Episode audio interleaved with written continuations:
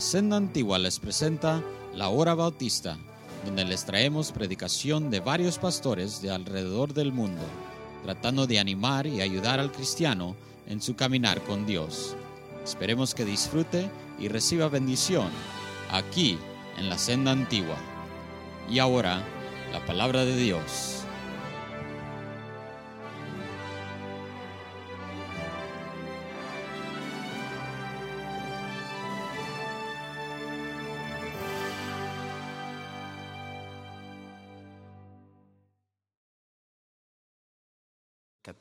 2 y luego vamos a ir a Efesios capítulo 5, em, pero vamos a comenzar en Efesios 2. Efesios 2. Eh, he estado y comencé el día jueves hablando sobre el asunto del matrimonio, del hogar, de la familia.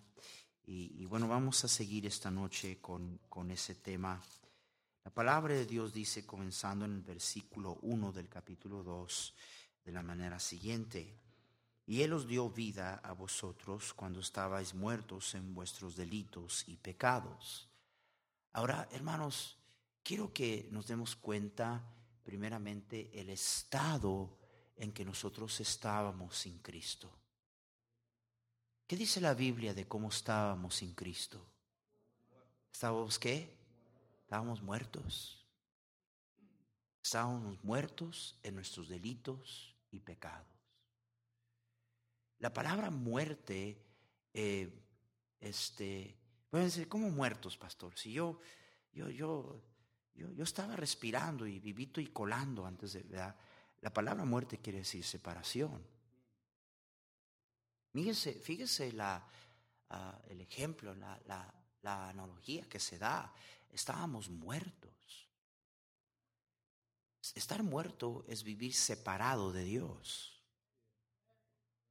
Fuimos separados de Dios en, cuando eh, eh, como eh, hombres decidimos en Génesis 3 desobedecer a Dios. Dios le había advertido a Adán que el día que comiere del árbol del fruto de la sabiduría del, del bien y del mal, ese día ciertamente iba a morir. Y murió. El hombre fue separado de Dios. Y, hermanos, ahí estábamos. Ese es el estado en que estábamos. Y luego fíjese cómo andábamos. Dos, en los cuales anduviste en otro viento, siguiendo la corriente de este mundo, conforme al príncipe de la potestad del aire, el espíritu que ahora opera en los hijos de desobediencia. Entonces vea, Primeramente, ¿en qué estado estábamos? Muertos en nuestros delitos y pecados. ¿Y cómo andábamos? ¿Cómo andábamos? Está en la Biblia, hermanos. Me están mirando como que la respuesta está en los ojos del pastor. En la Biblia, en la Biblia. ¿Cómo andábamos?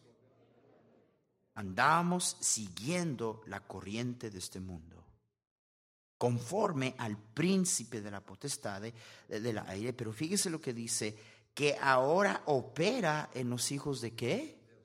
De desobediencia. Entonces, estábamos, hermanos, eh, el estado en el que estábamos, estábamos muertos. Y andábamos siguiendo la corriente de este mundo conforme al príncipe de la potestad del aire. Fíjese el versículo 3 entre los cuales también todos nosotros vivimos en otro tiempo, en los deseos de nuestra carne, haciendo la voluntad de la carne y de los pensamientos. Entonces, em, eh, ¿en qué estado estábamos? Muertos en nuestros delitos y pecados. ¿Y cómo andábamos? ¿Y cómo vivíamos? Vivíamos dice la Biblia, en otro tiempo, siguiendo los deseos de nuestra carne, haciendo la voluntad de la carne y de los pensamientos. Y luego fíjese lo que dice, y éramos, ¿por qué hermanos? ¿Por qué éramos? por naturaleza. Es la naturaleza de, de un águila volar, la naturaleza de una culebra arrastrarse, es, un, es la naturaleza de un pez nadar. Y, y de esa misma manera, en el estado en que estábamos, cómo andábamos y cómo vivíamos por naturaleza, dice la Biblia, éramos hijos de ira, los, lo mismo que los demás. Más no estamos aquí esta noche porque somos mejor que nadie. Éramos igual que los demás. Y yo, yo difiero con eso. En mi estima yo era peor. Digo yo, yo no sé usted. Mire el versículo 4. Pero Dios. Oh, eso me encanta. Y subraye eso allí. Pero Dios, que es rico en misericordia, por su gran amor con que nos amó, aún estando nosotros muertos en pecados, nos dio, nos dio vida, juntamente con Él. ¿En quién estaba esta vida? En Él. ¿En quién estaba esta vida? En Él. Esta vida está en Él. La vida no la dio Él. Y si se ha de vivir esta vida, no podemos vivirla más que en Él. ¿Por qué? Pues por el estado en que estábamos y cómo andábamos, cómo vivíamos y quién éramos. Pero Dios, que es rico en misericordia, porque tanto nos amó cuando estábamos muertos algo similar se dice en Romanos cuando dice, mas Dios muestra su amor para con nosotros en que siendo aún Cristo murió por nosotros. Y aquí algo similar, estando nosotros muertos en pecado, nos dio vida juntamente con Cristo, por gracia sois salvos. Seis. Y juntamente con Él. ¿Con quién? Con Él. Ven, todo lo que está ahora a punto de decirnos es verdad solamente en Él. Hermanos, solamente en Él. La razón por la cual en Juan 15, vez tras vez tras vez, nos habla de permanecer en Él, de habitar en Él. Porque esta vida está en Él. Esta vida está escondida en Él. Esta vida fue dada por Él. Y la Biblia ahora nos dice que juntamente con Él nos resucitó. ¿Nos qué? Porque estábamos muertos. Y Cristo nos resucitó. Vamos, mucha gente no entiende lo que es el bautismo. Pero eso es lo que es el bautismo. El bautismo es un testimonio de salvación. El bautismo nos salva, es un testimonio que una persona ya ha sido salva. Amén. ¿Cuándo ocurrió eso? Cuando puso su fe en el Señor Jesucristo. Y el bautismo es básicamente un, testimonio de que esa persona ha muerto a su manera antigua de vivir y ha resucitado a una nueva vida en Cristo. Ahora, quiero que nos demos cuenta que en todo lo que hemos leído, cada las cosas que dice aquí ahora en el presente, se está refiriéndose a ellas en el pasado. Estábamos muertos, ya no estamos. Andábamos, pero ya no andamos así. Seguíamos, pero ya no seguimos esa corriente. Amén. En otro tiempo dice, vivíamos en otro tiempo con los deseos de nuestra carne, haciendo la voluntad, ¿verdad? Vivíamos de esa manera, ya no vivimos así. Éramos por naturaleza, pero ya no somos. ¿Es verdad eso? Yo no sé. No, no sé si es verdad. Digo, hermanos, es obvio de que está hablando aquí de que en el estado de mortandad andábamos nosotros siguiendo la corriente de este mundo, conforme al, a Satanás, el príncipe de la potestad del aire, la razón que vivíamos, hermanos, satisfaciendo los deseos de nuestra carne, haciendo la voluntad de la carne, éramos hijos de ira por naturaleza, igual que los demás. Pero de nuevo dice, estábamos, andábamos, vivíamos, éramos. O sea que ya no debemos de ser así. ¿Sí me están entendiendo? Ahora mire, lo que, lo que debería de ser la vida en lugar de la cual vivíamos. Y juntamente, versículo 6, con Él nos, Él nos resucitó y asimismo nos hizo sentar. ¿Dónde, hermanos? Pues aquí sentado, pastor, aguantando calor.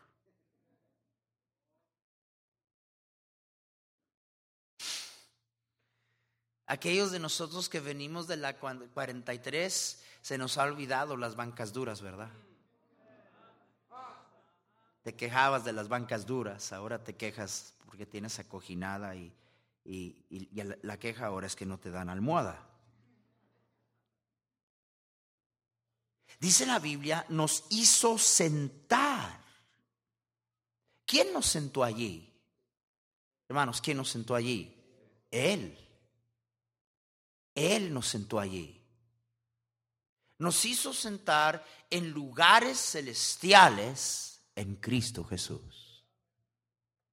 Amén. Ahora dice, pastor, ¿qué tiene todo eso que ver con el hogar? Mm. Ahora vayamos a Efesios 5.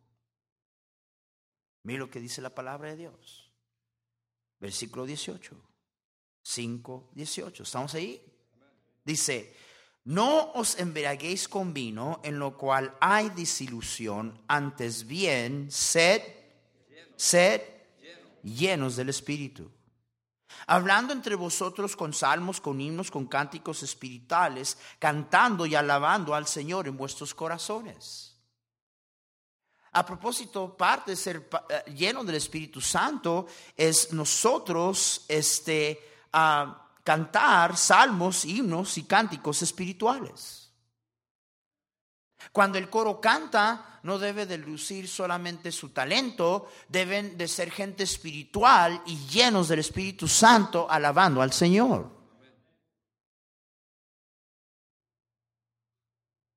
Dando siempre gracias por todo al Dios y Padre en el nombre de nuestro Señor Jesucristo. Y luego fíjense el versículo 21, esta mañana hablamos de esto en la escuela dominical. Someteos unos a otros en el temor de Dios y luego comienza a, hablarse, a hablarle a la esposa y luego le habla al marido.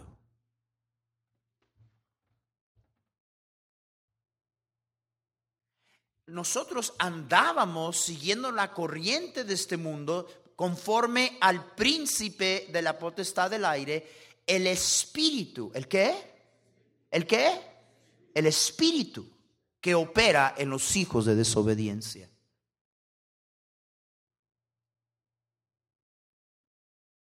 O sea, vivíamos bajo el control del espíritu del diablo, que animaba a nuestra carne, los deseos de nuestra carne y la voluntad de nuestra carne. Pero ahora aquí está usando el ejemplo de una persona embriagada. Una persona embriagada ah, no, no está en control de sí mismo. Fíjese la comparación que está haciendo. Una persona embriagada, eh, eh, su hablar es afectado, su vista es afectada, cómo anda es afectado. Y la comparación que está dando es esta. En el, en el segundo capítulo dice, hermanos, ese era nuestro estado, esa es la manera que andábamos, esa es la manera que vivíamos, este es quien éramos. Vivíamos controlados por ese espíritu, pero ahora está diciéndonos que debemos de vivir bajo el control de otro espíritu. Amén. Y está aclarándonos que el mismo efecto, escuche lo que le voy a decir, el mismo efecto que el alcohol le tiene a una persona ebria es el mismo efecto que ocurre en la vida de una persona llena del Espíritu Santo.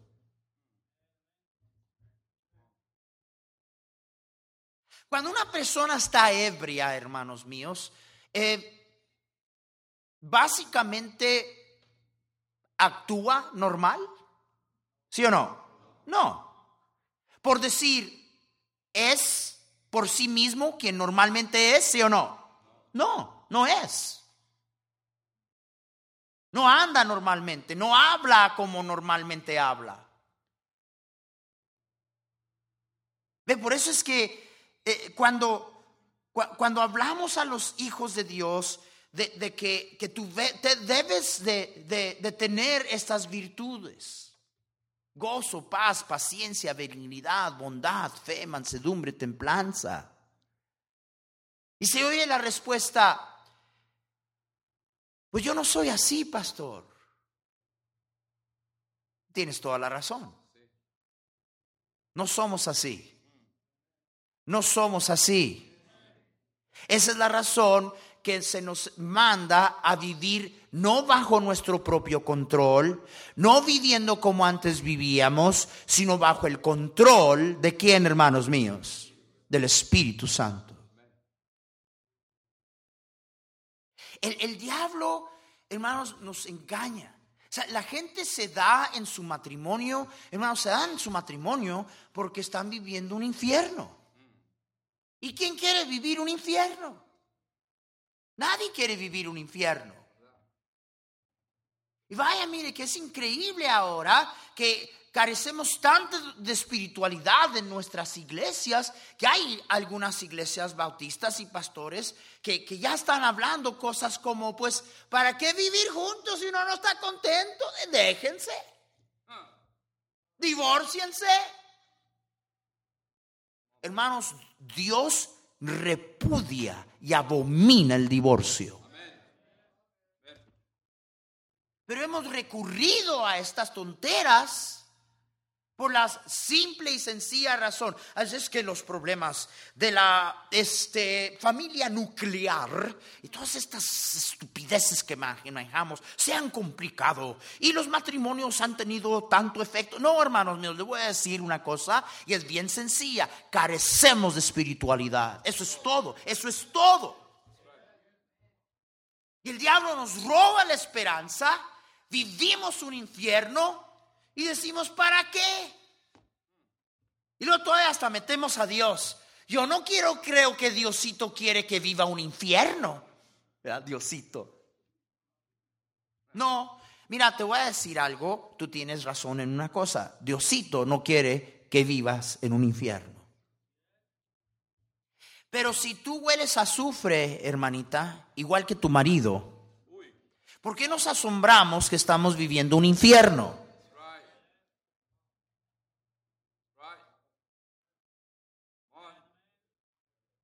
Si el espíritu que supuestamente era aquel que, que, antes nos gobernaba, que, el cual antes seguíamos, es el mismo espíritu que sigue gobernando en tu vida, esposo, esposa, ¿por qué nos sorprendemos si huele a azufre y mi hogar es un infierno? ¿Por qué me sorprende? Y mire, el diablo le encanta, le encanta hacernos creer que, el asunto, viene, viene, la gente a mi oficina, pastor, me decirle, me va, me va a tomar como seis días para contarle todo. Uy, hermano, no tengo seis días. Porque el diablo ya los engañó en hacerles creer que este asunto está tan complicadísimo. Digo, está así enredado como un nudo que uno no puede. es tan complicado, pastor, nuestra situación. No, it's not complicated. It's very simple. A couple of carnal people trying to live together. That's all it is. Es bien sencillo. Déjame decirte qué tan sencillo es. Un par de personas carnales tratando de vivir juntos. No, güey. No hay manera. Y, vimos lo que vimos porque quiero que nosotros recordemos esto. Nos sigue repitiendo en Cristo, en Cristo, en Cristo, en Cristo. ¿En quién? ¿En quién?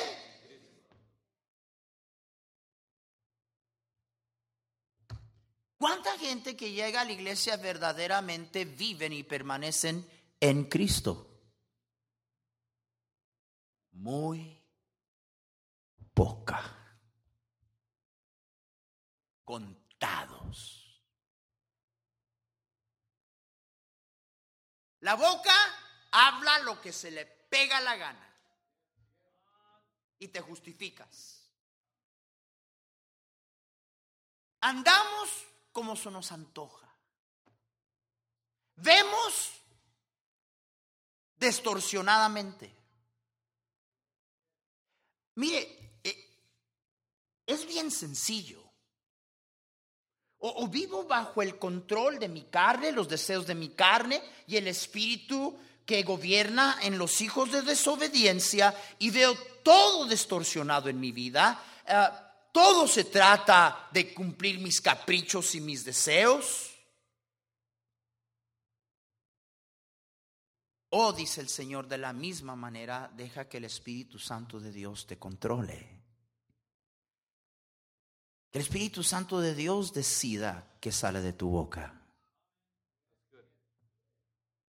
A ver si esos gritos que le tiras a, a tu mujer, a tu esposa, provienen del Espíritu Santo. A ver,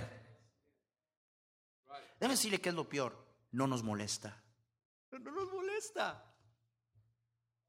Y luego vivimos preguntándonos por qué. A ver si esos insultos y esas palabras que salen de nuestra boca al herirnos el uno del otro son cosas que vienen porque estamos controlados por el Espíritu Santo.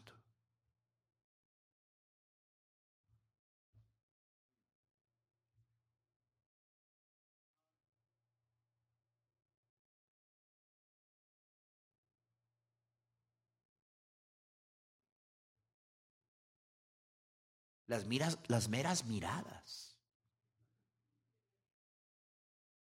Hermano, ¿usted ha, ha mirado a su marido de tal manera como que si las miradas mataran ya estuviera muy bien muerto.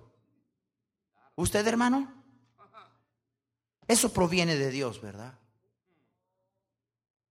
No es que, pastor, ¿qué culpa tiene uno si uno tiene así la cara?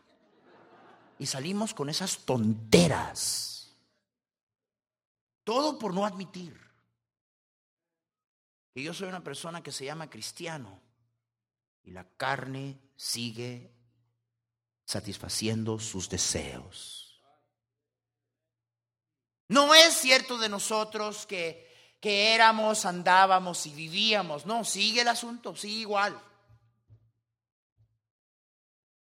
Y démonos cuenta que hermanos míos, es imposible. Hermanos, hermana, mire, yo no espero que usted se someta a su esposo. En la carne usted nunca lo va a hacer. Nunca.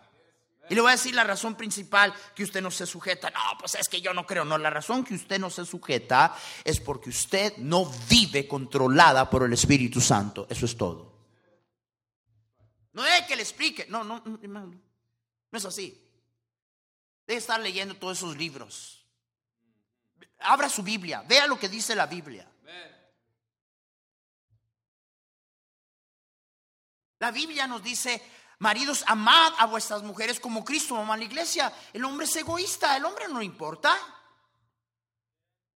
Ningún hombre aquí va a amar a su esposa si no se deshace del yo y vive bajo el control del Espíritu Santo.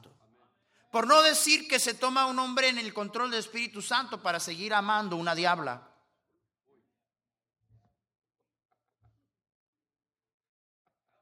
¿Por qué está tan callado? No se asombran, hermanos. Ahora, ¿quién se ofendió? ¿La diabla? Si tú no eres diabla, no estoy hablándote a ti. ¿Quién se ofendió? Ese no soy yo, pastor. Ok, entonces tú no tienes ningún problema. Y no estoy tirándole a la mujer, estoy, estoy hablándole a los hombres que, que, pastor, es que usted no sabe cómo es esta mujer. No importa cómo es esa mujer. No importa. ¿Vives tú bajo el control del Espíritu Santo o no?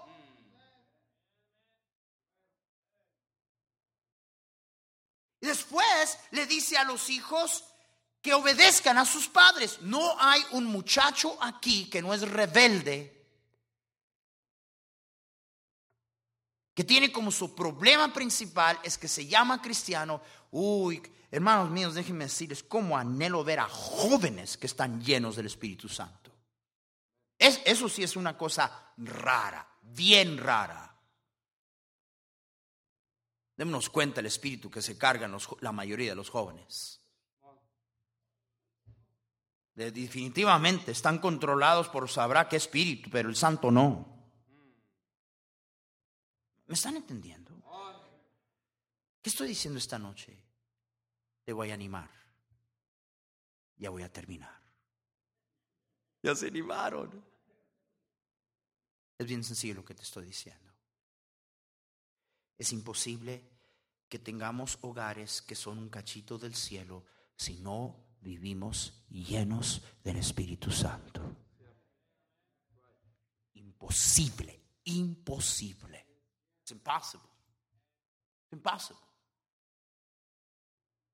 La carne sigue controlando nuestros apetitos, el diablo, el mundo, lo seguimos, ¿verdad?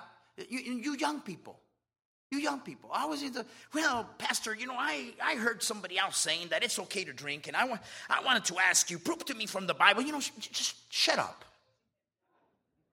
Shut up. Looking for an escape.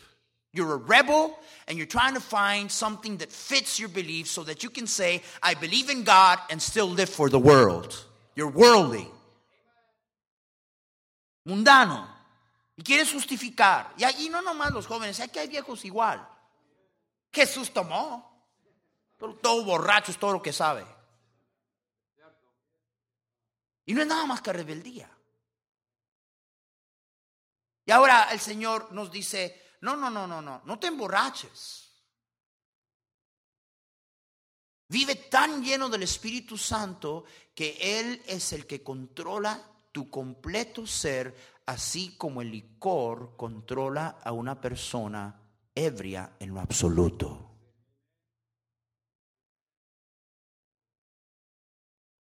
¿Dónde nos ha sentado? En lugares, en lugares. Entonces, mire, yo vivo sentado en lugares celestiales en Cristo Jesús. Mi esposa vive sentada en lugares celestiales en Cristo Jesús. ¿Creen ustedes que eso se prestaría a que nuestro matrimonio sea un cachito del cielo? Como dijo el chilango, Simón que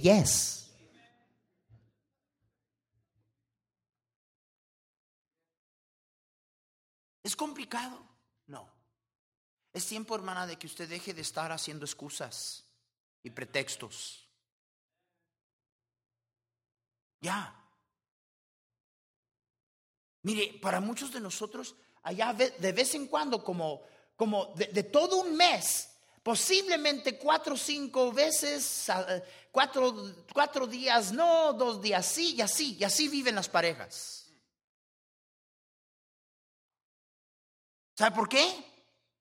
Porque la mayoría del tiempo es nuestra cochina carne que está controlando. ¿Y quién quiere vivir un infierno? Pues nadie.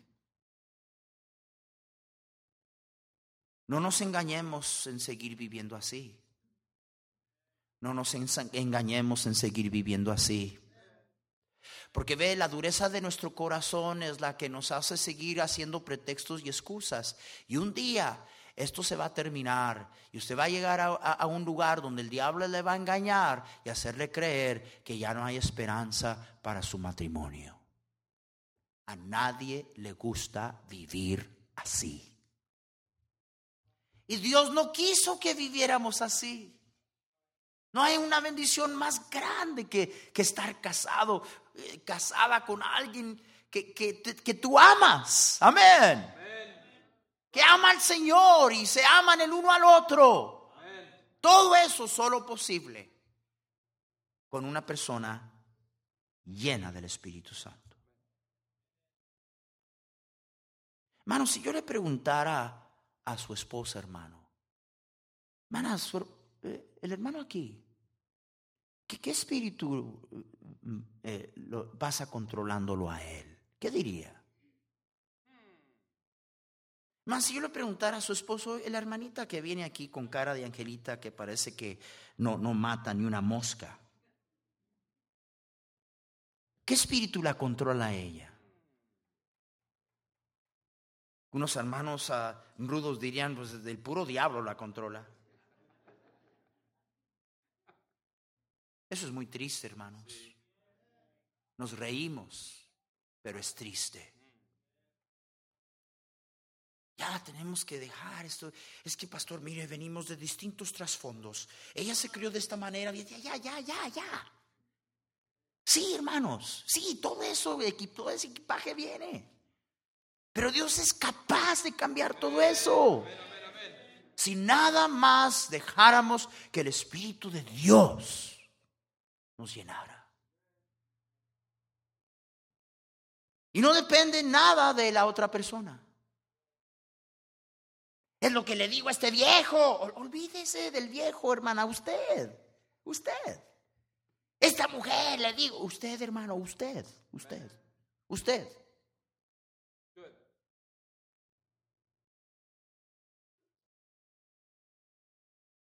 Un cristiano nunca le da lugar a la carne.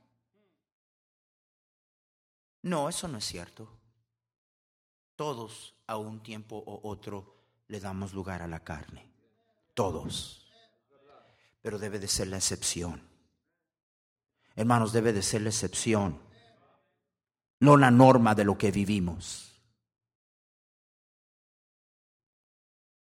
Ahora ponga si usted a pensar en todo esto y luego que nuestros hijos, a quienes estamos tratando de convencer que vivan para Dios, se la pasan mirando. conociendo todas nuestras mentiras. El espíritu que opera en los hijos de desobediencia es un espíritu de mentira. El diablo es mentiroso y padre de mentira.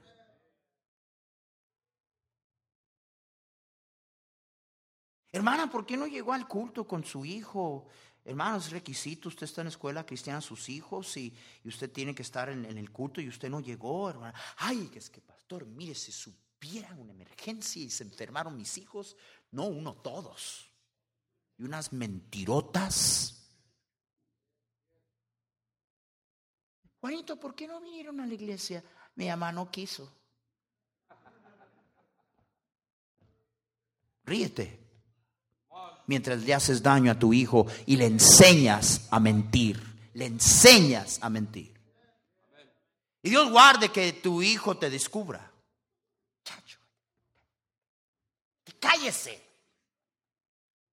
Enseñándole a mentir. Juzgándolo y cayéndole encima porque descubre tus mentiras. Eso es peor.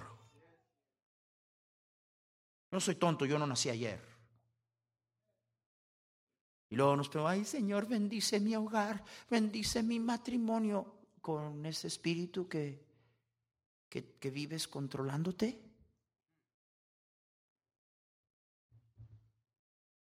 Mas el fruto del espíritu es amor, gozo, paz, paciencia, benignidad, bondad, fe, mansedumbre. Solamente en Él. En Él. Ya basta. No cuente del rancho de que usted viene. No cuente la triste historia que su jefe nunca le sonrió. Que mi mami nunca me dijo te Ya, ya, ya. Vivimos justificando nuestro pecado cuando el Señor nos ofrece una vida abundante, superior, mejor, solamente en Él, solamente en Él. No siguiendo el mismo espíritu que controla a los hijos de desobediencia. Vamos a ponernos de pie. Vamos a seguir tratando este tema del matrimonio, del hogar. Más necesitamos al Señor. No, no, no así nada más de vez en cuando, cuando en la emergencia o cuando se nos antoja ponerle atención. Hay muchos hermanos pasando aquí enfrente. Si Dios no le habló a usted, usted siéntese allí. Usted, todos los llenos del Espíritu Santo son los que están sentados, yo sé. Todos los que constantemente viven bajo el control del Espíritu de Dios están ahí sentados. Ellos no necesitan tomar decisiones. No compliquemos las cosas, hermanos. Es bien sencillo. Es bien claro. O dejamos que el Espíritu de Dios viva controlándonos, o vivimos como que ni siquiera conocemos al Señor, igual que antes. Padre mío, Señor, todos aquí, incluyéndome a mí, si no vivimos bajo tu control, somos capaces de lo peor. Somos el templo del Espíritu Santo. Y vivir llenos del Espíritu Santo, Señor, no, no quiere decir que tengamos más del Espíritu Santo.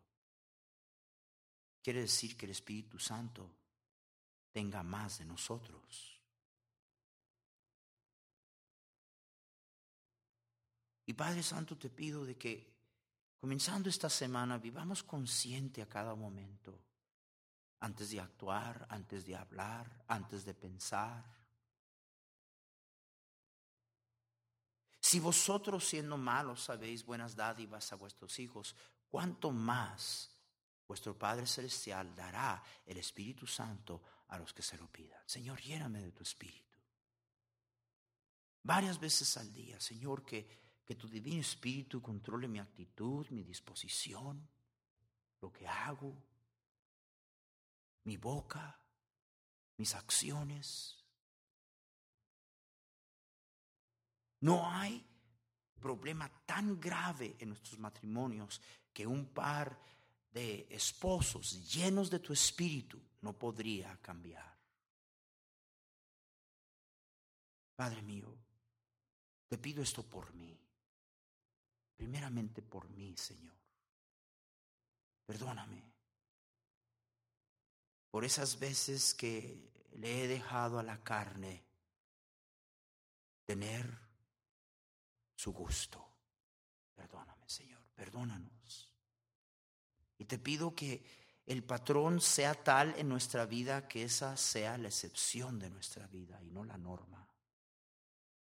Danos un pueblo espiritual que vive bajo el control de Dios a través de tu Espíritu sentados en lugares celestiales en Cristo Jesús. En el nombre de Cristo te lo pedimos. Amén.